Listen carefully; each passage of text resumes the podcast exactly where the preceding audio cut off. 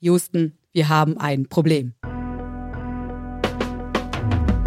Hello, it's me, Seda. Und falls ihr euch aus unerklärlichen Gründen fragt, was ist hier eigentlich gerade los? Ich sag's euch. In den nächsten Tagen startet in Florida eine Rakete, die zur internationalen Raumstation ISS fliegt. Die Mission nennt sich Cosmic Kiss. Episch. Und in der Rakete sitzt Matthias Maurer, fresh aus dem Saarland. Er wird der zwölfte deutsche Astronaut im All sein. Und mit dem spreche ich jetzt. Ich werde für euch herausfinden, wie ihr Astronaut werden könnt, ob der Beruf Astronaut sein Kindheitstraum war, was er im All eigentlich so den ganzen Tag macht und ob er traurig ist, dass wir 94% des gesamten Weltalls niemals mehr erreichen können. Aber lasst uns keine Zeit verschwenden und direkt abheben. Hey Matthias, cool, dass du heute hier bist und dir die Zeit nimmst. Wie geht's dir? Hallo, also mir geht's wunderbar. Ich freue mich, dass ich auch dann bald starten kann. Also, wenn die Folge ja online geht, bist du entweder auf dem Weg ins All oder kurz davor. Es wird ja auf jeden Fall mehrere Stunden dauern, bis eure Kapsel an der ISS andocken wird. Also, ich stelle mir das jetzt mal vor wie so ein Langstreckenflug. Wie wirst du dir die Zeit vertreiben? Also, hält man da ganz normal Smalltalk mit den Kollegen, so nach dem Motto, Ach Gott sei Dank ist heute aber gutes Wetter. Oder was macht ihr da? Ja, also ich denke, der Tag wird ja schon ein bisschen länger sein für mich. Wir steigen ja ein paar Stunden vor dem Start in die Kapsel ein, sind dann festgeschnallt und nach circa zwölf Minuten nach dem Start sind die Raketen abgebrannt. Dann bin ich schwerelos. Dann darf ich mich von meinem Sitz abschnallen und dann werde ich erst einmal die neue Freiheit genießen, schwerelos zu sein. Und ich denke, das allererste ist hinzuschweben zum Fenster runterzuschauen auf unseren wunderbaren, schönen blauen Planeten. Und äh, ich denke, wir werden genug Gesprächsstoff finden dann. Wow. Also was natürlich eine alternativ, aber auch genauso korrekte Antwort gewesen wäre, wäre beispielsweise, du hörst auf dem Weg rein zufällig diesen Funk-Podcast. ja, also äh, Radioempfang, Internetempfang haben wir in der Kapsel leider nicht während des Flugs. Erst später, wenn ich auf der Station ankomme, dann könnte ich natürlich gerne euren Podcast hören. Da freue ich mich auch drauf. Oh, spannend. Dann kommen wir da gleich auf jeden Fall nochmal wieder drauf zurück. Du hast dich ja aber 2008 bei der European Space Agency beworben und heute, knapp 13 Jahre später, bist du der zwölfte deutsche Astronaut. Wird gerade ein Kindheitstraum für dich wahr?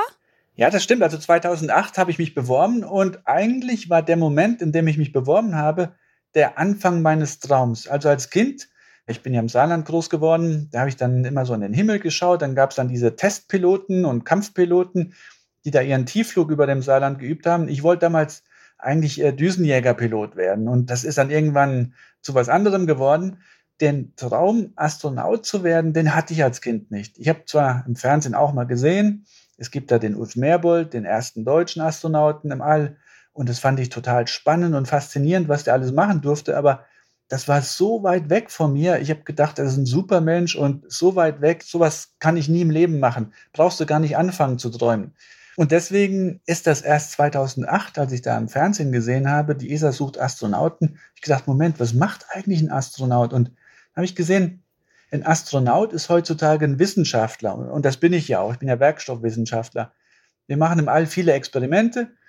Und ich mag Experimente machen und auch die verschiedenen Bereiche, also Biologie, Lebens, äh, Life Sciences, also Medizin. Chemie, Verbrennungsexperimente, Physik. Das ist alles Bereiche, die ich ziemlich gut abdecke mit meiner Ausbildung her.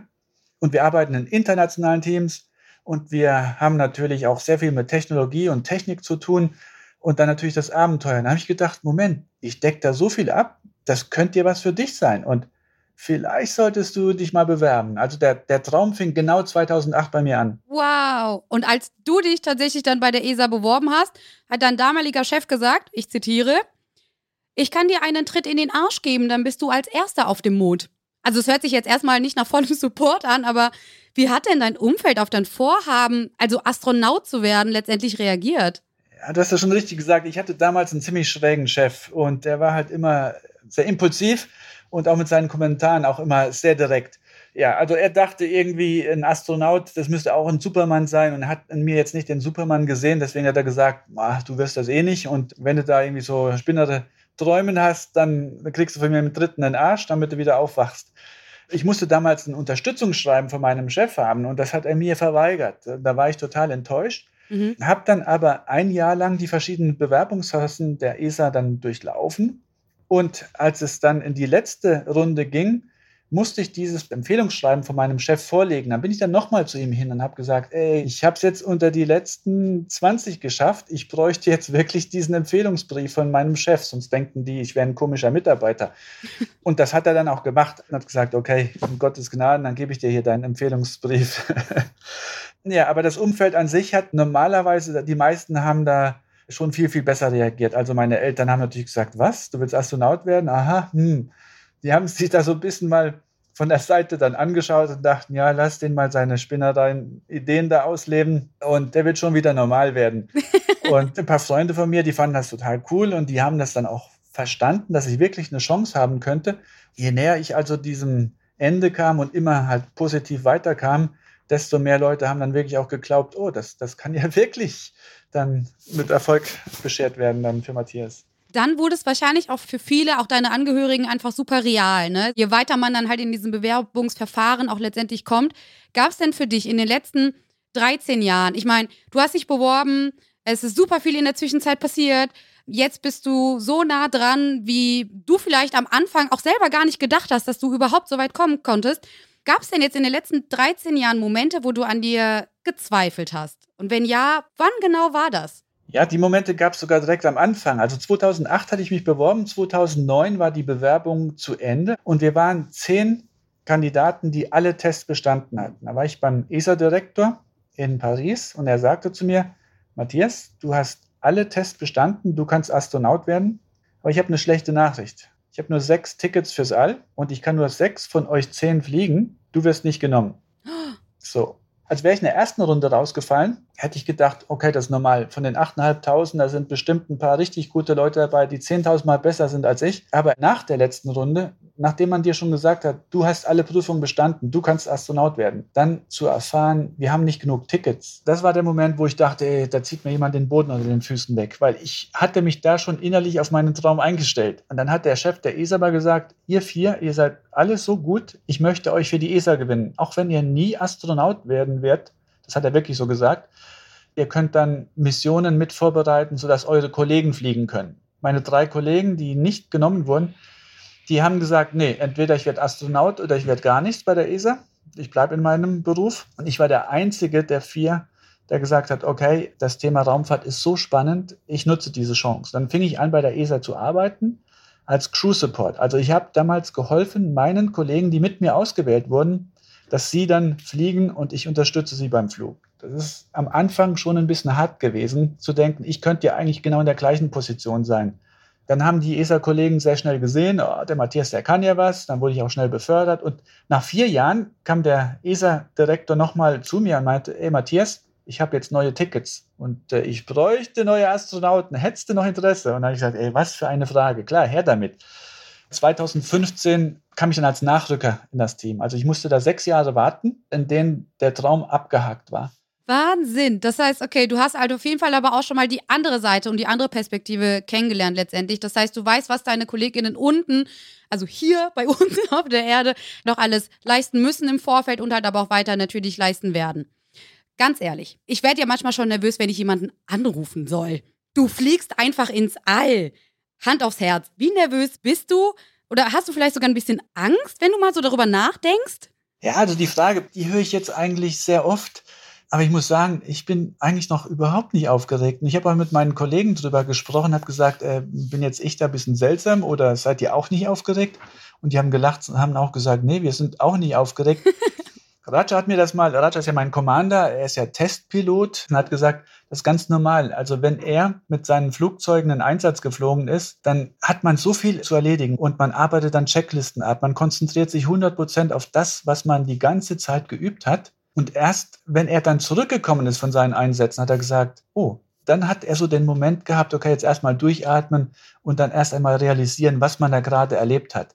Und ich glaube, so wird es auch bei uns jetzt sein wir sind ja eigentlich jede Woche in der Testkapsel drin und wir üben so oft, dass wir starten und dass wir oben andocken und dass wir irgendein Feuer in der Kapsel haben, dass wir einen Druckverlust haben. Alle Krisenszenarien, die man üben kann, die üben wir ja so oft, dass wenn ich da jetzt einsteige, ich weiß eigentlich jeden Handgriff, den ich da machen werde. Auch im Tiefschlaf kannst du mich wach machen. Ich weiß genau, was ich zu tun habe. Von daher ist die große Frage, so das Ungewisse, was kommt jetzt auf mich zu, das haben wir gar nicht. Und ich glaube, die Leute, die um uns rumstehen und uns von der Seite sehen und aufgeregt sind, die haben halt die ganzen Fragen. Wir fühlen uns sehr gut vorbereitet und denke, die Nervosität, die wird schon irgendwann einsetzen, aber erst wenn die Luke zu ist und der Raketenmotor gezündet wird und wir dann wirklich im Körper die Beschleunigung fühlen und dann jetzt wissen, jetzt geht's los. Ich gehe davon aus, dass ihr wahrscheinlich alle nervös werdet, wenn ihr nochmal an die Alien-Filmreihe zurückdenkt. Das ist etwas Unerwartetes, was passieren kann. Ich wollte es nur mal gesagt haben. Vielleicht habt ihr ja auch dafür schon eine Lösung vorbereitet. ja, gut von den Aliens lasse ich mich dann mal überraschen. Das hat man nicht auf dem Trainingsprogramm. Ah, siehst du mal. Apropos Trainingsprogramm. Du hast ja mehrere Monate jetzt Zeit gehabt, dich auf den Weltraum, aufs All vorzubereiten. Und bei einem Vorbereitungsprojekt habt ihr unter Wasser die Situation im All simuliert. Inwiefern ist das denn irgendwie miteinander vergleichbar? Was habt ihr da genau gemacht? Ja, Training im Wasser ist sehr, sehr wichtig für das Training in der Schwerelosigkeit. Also im Wasser üben wir zum Beispiel einen Außenbordeinsatz. Wenn ich ja aus der Raumstation aussteige, dann bin ich schwerelos und dann habe ich Situationen, wo ich vielleicht mit dem Kopf nach unten etwas reparieren muss. Und das können wir hier in einem normalen Raum, kann ich das nicht üben. Aber als Taucher kannst du ja unter Wasser schweben und verschiedene Stellungen dann einnehmen im Raum. Und das machen wir aus den Gründen unter Wasser. Ich hatte aber auch ein Training in einer Unterwasserstation. Da habe ich dann 16 Tage auf dem Boden des Meeres gelebt. Das war vor der Küste von Florida. Dort war der Meeresboden 20 bis 30 Meter tief und dort gibt es eine Unterwasserforschungsstation. Und wir hatten dort eine Marsexploration geübt. Und zwar ist es so, dass wenn die Astronauten zum Mars fliegen, der Mars ist so weit weg, wenn du dort eine Frage hast, dann dauert es 20 Minuten, bis die Frage auf der Erde ankommt. Dann braucht die Antwort auch wieder 20 Minuten. Das heißt, ich habe 40 Minuten, nachdem ich gesagt habe, ich habe ein Problem, äh, erhalte ich erst eine Antwort. Und das geht natürlich nicht, wenn du äh, mit einem Team zusammenarbeitest, was sich unterstützen soll. Auf dem Mond ist das zwei Sekunden, dauert diese Antwort.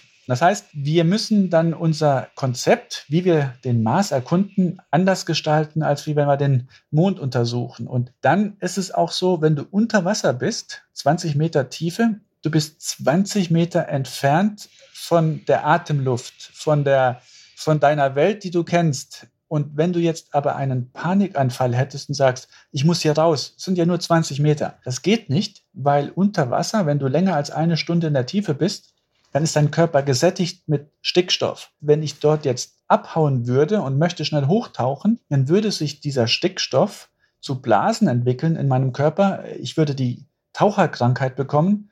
Meine Lunge würde dann wahrscheinlich platzen oder reißen und ich würde sterben. Das heißt, obwohl ich nur 20 Meter entfernt bin von meiner Welt, bin ich trotzdem gefangen in einer Fremdenwelt, nämlich unter Wasser. Und das war ganz, ganz wichtig für die Psychologie, weil wenn du dich jetzt auf eine Raumfahrtmission begibst, dann sollst du ja auch nicht in Panik verfallen und sagen, ich will jetzt nach Hause, ich will schnell, schnell nach Hause. Und das macht man mit solchen Trainingseinheiten. Und ich muss dir sagen, der erste Tag unter Wasser, als mir so ein dicker, fetter Stahlhelm auf den Kopf geschnallt wurde, den kann ich ja nicht mehr selbst abziehen. Der wird festgeschraubt am Hals man fühlt sich total unwohl. Man denkt, oh Gott, äh, wo bin ich hier? Aber beim zweiten Ausstieg, am zweiten Tag, da war mein Gehirn irgendwie, hatte das schon akzeptiert. Da dachte ich, okay, das ist jetzt meine neue Welt. Hier gehöre ich hin. Schön. Das war ein ganz tolles Training und ich habe da sehr viel über mich selbst gelernt. Und das ist ganz wichtig, dass du diese Erfahrung mitnimmst, weil wenn du jetzt ins Weltall fliegst und es ist alles neu für dich, dann sind es zu viele Eindrücke. Das kannst du nicht auf einmal verarbeiten. Du hast ja Materialwissenschaft studiert. Was wird auf der ISS deine Aufgabe sein? Also richtig blöd gefragt, checkst du da einfach die Materialien vor Ort? Like richtig gutes Plastik hier, können wir weitermachen oder was genau machst du? Ja, also die ISS ist ein Riesenlaboratorium und das ist genau der Grund, warum wir dort hochfliegen. Wir wollen Wissenschaft machen die Ergebnisse bringt, um unser Leben auf der Erde zu verbessern, aber auch Ergebnisse, um besser ins Weltall und länger ins Weltall fliegen zu können. Also verschiedene Sachen. Zum einen haben wir natürlich den menschlichen Körper, der verändert sich oben im All. Also die Muskeln lösen sich auf, die Knochen bauen sich ab. Wir haben die Augen, die schlechter werden. Wir haben das Immunsystem, was schlechter wird. Gleichzeitig habe ich eine Flüssigkeitsumlagerung in meinem Körper, weil wegen der Schwerkraft sinkt das Blut oder die Flüssigkeit im Körper nicht mehr nur in die Füße, sondern sie schwebt dann mehr im Körper. Ich habe deswegen ein dickeres Gesicht und ganz dünne Beinchen. Die Amerikaner nennen das Chicken Legs und Puffy Face. So, das heißt, da passiert so viel mit dem menschlichen Körper, dass wir das als Vorbild nehmen können, um das für Krankheiten auf dem Boden zu untersuchen. Und ich habe dann zum Beispiel jetzt auch Geräte dabei, die mir in die Augen reinschauen und die Netzhaut untersuchen. Und diese Geräte erkennen dann viel schneller, wenn eine bestimmte Raumfahrerkrankheit und dann können dann automatisch die Augenärzte auf dem Boden informiert werden. Und diese Technik, die funktioniert mit einem Smartphone und wir wollen diese Technik dann direkt transferieren, um vielleicht auch in Gebieten, wo du nicht so die perfekten Apparaturen hast, in den tollen Augenkliniken, um vielleicht mit so neuen Tricks ähm, auch den Ärzten dort neue Tools an die Hand zu geben, um solche Krankheiten früh zu erkennen. Dann haben wir andere Sachen, Werkstoffwissenschaften ist ja mein Hauptthema. Ich habe zum Beispiel Metalle, Legierungen mit dabei, die an der Oberfläche modifiziert wurden. Mit Laserbehandlungen wurden die ganz fein strukturiert und die werden dadurch keimabtötend. Ja, und jetzt weißt du genau, äh, bei Corona in einer Pandemie, wir alles, müssen ja alles immer desinfizieren, was wir da anfassen, mit Alkoholtüchern abwischen. Deswegen testen wir ein System, wie diese Oberflächen, die wir dabei haben, Mikroben abtöten, um dadurch eine Keimübertragung zu minimieren, weil unser Immunsystem ist im Weltall ja auch äh, schlechter und schwächer als auf der Erde. Und wenn das im All funktioniert, dann haben wir auch gute Möglichkeiten, diese gleiche Technologie auf dem Boden einzusetzen. Stell dir vor, im Krankenhaus die Türklinken oder die Fahrstuhlknöpfe. So, das sind jetzt nur zwei Experimente. Insgesamt habe ich aber 100 bis 150 Experimente oben mit dabei, enorm viel Zeug. Wir haben 3D-Drucker mit dabei, weil wir wollen zum Beispiel aus dem Mondsand mittels 3D-Druck eine Mondstation bauen. Und das in Vorstufen machen wir das schon auf der ISS. Wir haben zum Beispiel dort Kunststoff dabei und können uns Ersatzteile dann mittels Kunststoff drucken. Und das Teil, was dann kaputt gegangen ist, das können wir wieder kleinschreddern, wieder zu Kunststoffpulver machen, was wir dann wieder neu drucken können. Also wir machen geschlossene Kreisläufe. Genauso haben wir auch geschlossene Kreisläufe mit anderen Ressourcen, wie zum Beispiel das Wasser. Wenn ich jetzt hochfliege, dann ist der Kaffee, den ich trinke, besteht aus dem gleichen Wasser, was Alexander Gerst 2014 schon getrunken hat. Also das heißt, das Wasser wird halt rausgepinkelt, naja, und dieses Urin wird dann gefiltert, wieder gereinigt, das wird destilliert, ist wieder ganz, ganz reines Wasser und das wird dann wieder getrunken. Also seit 20 Jahren verwenden wir das gleiche Wasser. Das gelingt uns noch nicht zu 100 Prozent. Wir haben nur 90 Prozent Recyclingrate. Aber wir lernen immer mehr dabei. Und wenn wir Richtung Mars fliegen, dann müssen wir 100 Prozent Recyclingrate haben, weil ansonsten könnten wir gar nicht genug Ressourcen mitnehmen. Und das, was wir an Wissen dort oben erzeugen, das können wir dann transferieren für die Wasseraufbereitung auf der Erde. In Flüchtlingscamps gibt es schon erste Apparaturen, die arbeiten mit der gleichen Technologie, äh, die wir verwenden, um im Weltall das Wasser aufzureinigen. Also so gibt es sehr, sehr viele Beispiele, was wir oben entwickelt haben, was dann irgendwann wieder zurückgeflossen ist in Anwendung auf dem Boden. Und so hoffen wir, dass auch in Zukunft noch viel, viel Know-how aus dem Weltall dann für die Erde dann zur Verfügung gestellt wird. Aufregend. Astro Alex, also Alexander Gerst, war ja der letzte Deutsche im All. Kleine Frage, kennt ihr euch eigentlich und hat er dir zufällig vielleicht irgendwelche Tipps gegeben, wie Drück auf gar keinen Fall auf den blauen Knopf, wenn du da bist. also natürlich kenne ich den Alex. Den Alex kenne ich seit der Astronautenauswahl 2008 und seitdem sind wir befreundet und in Kontakt. Und ich habe letzte Woche nochmal mit ihm telefoniert und wir haben ja eh ständig Kontakt mittels E-Mails. Also wenn ich oben bin, dann bin ich zwar der Deutsche im All, aber das heißt ja nicht, dass ich da alles alleine mache. So ein Raumfahrtunternehmen erfordert sehr viele Leute. Und Alex wird mich vom Boden aus unterstützen, genauso wie ich ihn bei seinen zwei Missionen vom Boden aus unterstützt habe. Also total toll, irgendwie halt jetzt auch gerade von dir zu hören, dass ihr da wirklich alle sehr eng auch verbunden miteinander seid, auch äh, euch halt regelmäßig austauscht. Super spannend solche Einblicke, das sind halt eben so die, auf die ich mich auch echt am meisten gefreut habe. Aber jetzt wird es vielleicht noch ein bisschen Meta. Pass auf, also mit Richard Bransons Firma kann man ja für 450.000 US-Dollar ja schon als Tourist in den Weltraum fliegen. Und selbst der Star Trek Dude war jetzt mit 90 im All. Was denkst du? Reisen wir bald alle in den Weltraum? Ja, also ich denke, bald ist vielleicht noch nicht so äh, das richtige Wort, weil es kostet ja doch ein, ein paar Euro mehr. Als die meisten da haben. Aber ich denke, wir sind jetzt am, am, Beginn einer neuen Ära. Wenn du mal überlegst, vor 100 Jahren haben die Menschen angefangen, Flugzeuge zu nutzen. Also das war ja so, im Ersten Weltkrieg wurde das militärisch genutzt, aber dann nach dem Ersten Weltkrieg hatte man erkannt, mit Flugzeugen kann man ja auch viel wirtschaftliches, sinnvolles tun. Man kann Post von A nach B transportieren, man kann später auch Menschen von A nach B transportieren. Und irgendwann haben die Leute dann auch verstanden, wenn wir größere Flugzeuge haben, dann können wir damit auch da nach Spanien in Urlaub fliegen. Und das ist ja komplett normal für uns heute. Genauso wird es in 100 Jahren auch normal sein, in eine Kapsel zu steigen und irgendwo ins Weltall aufzubrechen. Ob das jetzt zu einer Station ist, die sehr nahe um die Erde fliegt, ich meine, die ISS fliegt in 400 Kilometer Höhe, oder ob man dann schon zum Mond fliegt als Standard, oder ob es dann vielleicht sogar schon feste Stationen für Touristen auf dem Mars gibt, das weiß ich nicht. Aber wir werden auf jeden Fall in Zukunft immer mehr Menschen ins Weltall aufbrechen sehen. Also ich kann mir tatsächlich noch keinen Sommerurlaub an der Mondesküste vorstellen. Aber in unserem Format kurz gesagt kam ja neulich raus, dass 94 Prozent des Universums für uns schon jetzt unerreichbar ist. Aber was denkst du denn? Denkst du, wir werden jemals unser Sonnensystem oder die Milchstraße allgemein verlassen können? Ja, also äh, ich denke für unsere Generation nicht mehr. Also ein Flug zum Mond dauert ja drei Tage, aber ein Flug zum Mars dauert schon, wenn du die schnellste Option dir überlegst, 500 Tage hin und zurück und du hast dann 30 Tage vor Ort. Ich habe nicht mal so viel und Urlaub. Das ist schon, ja, ja, ja. Also das ist schon,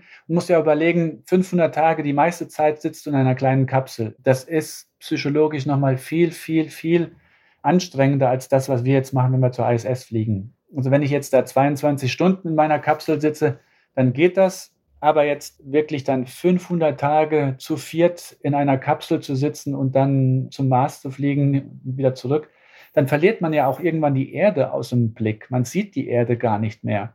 Und das ist auch wieder etwas, was, denke ich mal, psychologisch nicht für jeden zu verkraften ist. Dass man sozusagen die Oase, die einzige Oase im All, die wir jetzt kennen, dass wir die aus den Augen verlieren. Und das ist schon, glaube ich, ein harter Brocken. Und letztendlich aber, in der Unendlichkeit ja hängen. Ja, aber ich meine, wir haben jetzt momentan drei verschiedene Ziele, die wir mit Menschen erreichen wollen, noch zu unseren Lebenszeiten. Und das erste Ziel ist die ISS. Dort fliegen wir schon seit 20 Jahren hin. Dann das nächste Ziel ist der Mond. Dort werden wir in den nächsten fünf bis zehn Jahren auch Europäer sehen, über den Mond laufen. Wirklich. Wir bauen gerade eine neue Station auf, die um den Mond fliegen wird. Dort haben wir definitiv drei Europäer in den nächsten fünf Jahren. Und dann bis 2030 wollen wir den ersten Europäer, die erste Europäerin über den Mond laufen sehen. Und wir wollen in den 40er Jahren auch Menschen Richtung Mars schicken. So, das ist so das, was wir zu unseren Lebenszeiten oder zumindest ich zu meinen Lebenszeiten noch äh, miterleben will. Aber ich denke, viel weiter zu fliegen mit der jetzigen Technologie wird nicht möglich sein. Also wir brauchen neue Arten von Antriebe. Also Atomantrieb für Raketen ist, was gerade in der Forschung wieder nach vorne gebracht wird, einfach um schneller zu fliegen. Aber die Grundfrage, die die Menschen ja haben, nämlich, gibt es irgendwo da draußen noch Leben? Das ist eine ganz, ganz wichtige Frage. Und, und diese Frage wollen wir klären und ob wir die jetzt klären, indem wir dorthin reisen oder ob wir die erst einmal nur klären und auch wissen, da draußen ist zwar eine Erde, aber dort können wir nicht hinfliegen, weil sie zu weit weg ist. Das sind dann zwei verschiedene Themen. Aber ich denke, es wird auf jeden Fall sehr, sehr spannend bleiben. Es gibt unendlich viel zu entdecken im Weltall. Es gibt gerade zwei Fronten, also Alien versus Predator oder du hast ja gerade schon gesagt, du wirst 400 Kilometer weit oben sein, also relativ weit oben. Quasi aus kindlicher Sicht betrachtet in Gottes Wohnzimmer, möchte man meinen. Glaubst du eigentlich an Gott? Oder kannst du es mal ganz kurz in drei Wörtern den Urknall erklären? also ich bin Wissenschaftler. Ich denke mehr an, also ich glaube mehr an die wissenschaftlichen Erklärungen, die wir da uns zurechtlegen können. Ob das Weltall jetzt durch einen Urknall entstanden ist, ist ja auch noch nicht 100% sicher. Ist momentan die gängigste Theorie. Aber da wäre ich auch nicht komplett überrascht, wenn irgendein Wissenschaftler morgen sagt, ich habe eine viel bessere Erklärung und kann das auch gut argumentieren und belegen. Also von daher denke ich mal, das Argument Gott ist etwas für die Leute, um das zu erklären, was man nicht erklären kann. Aber ich denke, als Wissenschaftler möchte ich eigentlich die Sachen verstehen und hoffentlich auch ohne Gott in meinen Erklärungen auskommen. Okay, ich habe noch ein paar Leute aus der Funkzentrale tatsächlich nach Fragen für dich angehauen. Und vier Fragen wurden besonders häufig gestellt. Nummer eins. Da haben wir aber gerade eben tatsächlich schon drüber gesprochen. Und zwar, Habt ihr eigentlich Netz da oben? Also wenn jetzt beispielsweise Steuerung F eine krasse Recherche rausballert, kannst du das schauen? Habt ihr Internet? Könnt ihr irgendwas streamen? Also wir haben sehr gutes Internet dort oben und ich kann mittlerweile auch so streamen, dass ich oben Musik streamen kann. Fernsehen müssten wir wahrscheinlich noch die Filme runterladen, weil ansonsten ruckelt es zu viel. Aber zumindest können wir definitiv anrufen von dort oben. Wir können auch Videotelefonie machen mit unserem Management. Ja, und auch am Wochenende darf ich ja meine Familie anrufen. 15 Minuten pro Woche sind dafür vorgesehen. Und das geht mittlerweile alles. Ja, also wir sind schon sehr, sehr gut verbunden. Wahnsinn. Also ihr hättet quasi oben auch Freizeit. Das wäre nämlich die zweite Frage. Also kannst du einfach mal dir deine Zeit nehmen und wirklich Freizeit haben und vielleicht mal die anderen KollegInnen im UNO abziehen? Also, natürlich haben wir auch Freizeit. Du kannst nicht sechs Monate im All sein, ohne da den Leuten ein bisschen Pause zu geben. Also während der Woche habe ich einen Zehn-Stunden-Tag. Dann am Wochenende habe ich natürlich auch Samstag den halben Tag und Sonntag den ganzen Tag frei. Und in meiner Freizeit muss ich natürlich auch noch ein paar Sachen machen, äh, zum Beispiel soziale Medien äh, bedienen, die Leute informieren. Das zählt alles als Freizeit. Ich muss natürlich auch die Station putzen. Und klar, dann habe ich natürlich ja noch andere Sachen neben dem Job zu tun. Ich muss dann auch alle zwei Wochen mit meinem Psychologen telefonieren. Das muss jeder Astronaut machen. Unser Tagesablauf ist eigentlich sehr stark durchgetaktet. Ich habe wie in der Schule einen Stundenplan. Pi mal Daumen, 8 Uhr morgens geht's los. Dann habe ich acht Stunden lang Experimente und Reparaturen an der ISS. Dazwischen natürlich eine Mittagspause. Und ich habe auch zwei Stunden Sport pro Tag. Sport müssen wir machen, weil ansonsten löst sich der Körper dort oben in Schwerelosigkeit auf. Nicht ganz, aber er baut halt Muskeln und Knochen ab. Und vielleicht sagt dir das Wort Osteoporose etwas. Knochenschwund ist das ja. Das passiert bei uns Astronauten 30 Mal schneller im All als auf der Erde. Das heißt, ich würde in den sechs Monaten im All quasi 15 Jahre älter werden. Und damit das nicht passiert, müssen wir oben eine Stunde lang Krafttraining machen. Wir müssen Gewichte stemmen. Also wir drücken dagegen einen Widerstand. Und eine Stunde lang muss ich jeden Tag dann auch Cardio-Training machen. Das heißt, wir haben ein Laufband oder ein Fahrrad. Eins von beiden muss ich pro Tag dann verwenden für eine Stunde. Super, ihr seid ja besser aufgestellt als jedes Fitnessstudio bei mir um die Ecke tatsächlich. ich habe jetzt noch eine vielleicht ein bisschen zu private oder unangenehme, ach, you name it, Frage. Aber wie sieht es eigentlich im klassischen Sinne mit Privatsphäre aus? Also wäre es möglich, im All Sex zu haben? Also ich spreche doch miteinander. Du hast gesagt, ihr seid alle relativ gut connected. Hatte schon mal jemand Sex im All? ich denke, Sex ist etwas, was doch schon was sehr Intimes und Privates ist und das würden die Leute wahrscheinlich dann nicht so mitteilen.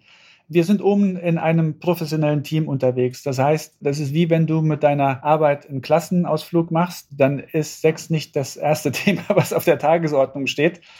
Wir haben dort oben immer die Kameras laufen vom Boden, also das Houston kann da immer reinschauen, was wir dort oben machen. Von daher ist es meines Wissens äh, jetzt kein aktuelles Thema. Ich meine, gut, ihr habt da ja auch quasi eure Mission. Eine Frage noch. Hast du noch irgendwelche coolen Tipps? Weil vielleicht kann ich ja doch noch umschulen. also ich habe zwei Tipps. Tipp Nummer eins ist, wenn du jetzt ins Weltall aufbrechen willst, werd sehr reich, dann kannst du dir jetzt kaufen, da brauchst du wenig Tests zu bestehen. Clever. Also das wäre wahrscheinlich der unkomplizierteste Weg, klar, mal abgesehen davon, das Geld zu finden. Der andere Weg ist, du willst ja als staatliche Astronautin da hochfliegen, kannst du dich bei der ESA bewerben das kannst du aber nur, wenn die ESA eine Stelle ausschreibt. Und da wir nicht so viele Flugmöglichkeiten ins All haben, passiert das in der Regel nur alle 10 bis 15 Jahre. Also meine Auswahl war 2008 und jetzt gerade im Moment haben wir wieder eine Auswahl. 13 Jahre lang gab es keine Möglichkeit dazwischen, Astronaut zu werden. So, und die nächste Möglichkeit ist vielleicht auch wieder in 10 bis 15 Jahren. Dann musst du irgendwo zwischen 27 und 37 Jahren alt sein musste dich gegen viele, viele Leute durchsetzen. Bei mir waren es nur 8.500. Jetzt bei der Auswahl sind es über 22.000 Bewerber. Aber es ist verdammt hart. Und selbst die guten Leute können jetzt nicht darauf hoffen, dass sie garantiert Astronaut werden, sondern du musst dann natürlich auch Glück haben. Ich denke auch, viel mehr Leute können Astronaut sein und du musst im Endeffekt das Quäntchen Glück haben. Also ich bin jetzt wirklich nicht ein Superman, sondern ich, was ich weiß, ich habe zwei Hände und zwei Füße und bin gesund und ich habe in WGs lange gewohnt und komme mit Leuten gut klar und habe eine wissenschaftliche Ausbildung an der Uni gehabt. Und sage ich mal, diese Voraussetzungen, die haben sehr viele Menschen und äh, muss einfach das Quäntchen Glück haben, dann gewählt zu werden. Aber das ist jetzt eine sehr, sehr gute Überleitung zu, Was würdest du denn all den jungen Leuten da draußen sagen, die ihren Traum verfolgen? Ja, es gibt verschiedene Träume. Du musst ja nicht nur den Traum haben, Astronaut zu werden. Egal, was für einen Traum ihr habt, das Wichtigste ist, glaubt an euren Traum, tut was dafür, denn nur wer einen Traum hat, kann sich auch einen Traum erfüllen. Oh, das ist doch mal ein richtig schönes Statement. Vielen, vielen lieben Dank, dass du dir die Zeit genommen hast. Ganz viele Cosmic Kisses an dich von uns aus der Funkzentrale und das ganze Funknetzwerk drückt dir auf jeden Fall strong die Daumen, dass alles gut läuft und dass du eine tolle Zeit hast. Und liebe Leute, stay tuned, denn Matthias wird in Zukunft noch in weiteren Formaten von uns zu Gast sein und vielleicht sogar einen eigenen Song aus dem Weltall produzieren. Deshalb seid gespannt und freut euch drauf. Matthias, noch zwei letzte Worte? Ganz, ganz vielen Dank. Ich freue mich total über eure Unterstützung, weil Klar, meine Mission ist, ich fliege hoch, aber ich möchte euch alle mitnehmen. Deswegen auch der Name Cosmic Kiss. Unterstützt mich, begleitet mich und sagt mir auch, welche Informationen ihr gerne von mir erfahren möchtet, damit ihr auch alle genug Stoff habt, euren Traum zu träumen. Liebs, wir hören uns das nächste Mal wieder. Das war Funk, der Podcast von ARD und ZDF. Ich bin Seda und das ist eine Rakete beim Start.